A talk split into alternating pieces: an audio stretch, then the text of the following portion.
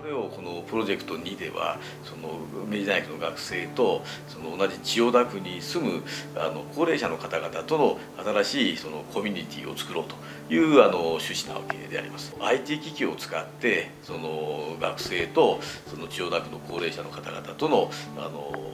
連携っていいますかそのコミュニケーションを図っていこうということであの始めたわけであります。千代田区の高齢者センターのあのにあの出入りしているの方々とそれから明治大学の学生をあの IT 機器を使ってあのこう結んでいくということでで最後にあの実際にあの千代田区の高齢者センターにあの足を運びましてあのお互いにその意見交換なんかをしたんですけれどもあの非常にあの好印象であの実際にあのテレビ電話を介して話してたあの人たちがですね実際に会ってあの今までとは違った形で話が弾んだりしましてあのいい結果に終わったかというふうに思っております。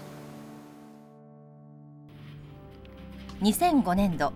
千代田区が運営する高齢者センターのロビーにパソコンを設置しましたこれを明治大学の IT 機器とネットワークでつなぎ高齢者と学生たちが更新できるシステムを作りましたテレビ電話を通して話すだけでなく学生自らライブ番組を企画し放送しました。さまざまな趣向を凝らす学生とそれを楽しみに視聴している高齢者の間には会話が生まれあたかも新しい形のコミュニティが形成されたようでした。こんにちは、えっと、以前、先月ですかね、2度ほどそちらの高齢者センターを訪れました上村恵美と申します。えっと、出身地なんですけれども、毎日高齢者センターに通っているという小川さんも明治大学の学生たちが運営する神田の八百屋。ふれあい神田市場に足を運ぶようになったそうです。さ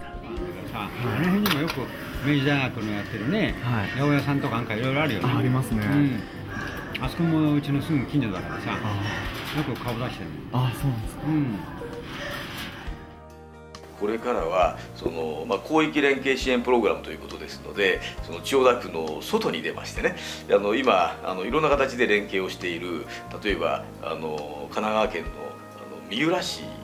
のあの方々とやはりこういう形での IT 機器を使った連携ですとかあるいは妻恋妻恋とのですねあの連携であるとかあるいはあの富岡市との連携であるとか今あのこの、まあ、広域連携支援プログラムでいろいろ取り組んでいるいろんな拠点がありましてそういうところとやはり今度はこれこの千代田区の経験を踏まえてあのいろいろなコミュニケーションを図っていければなという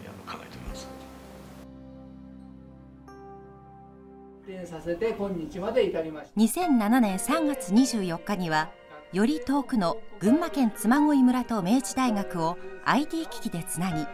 学生と高齢者が更新する試みが行われました。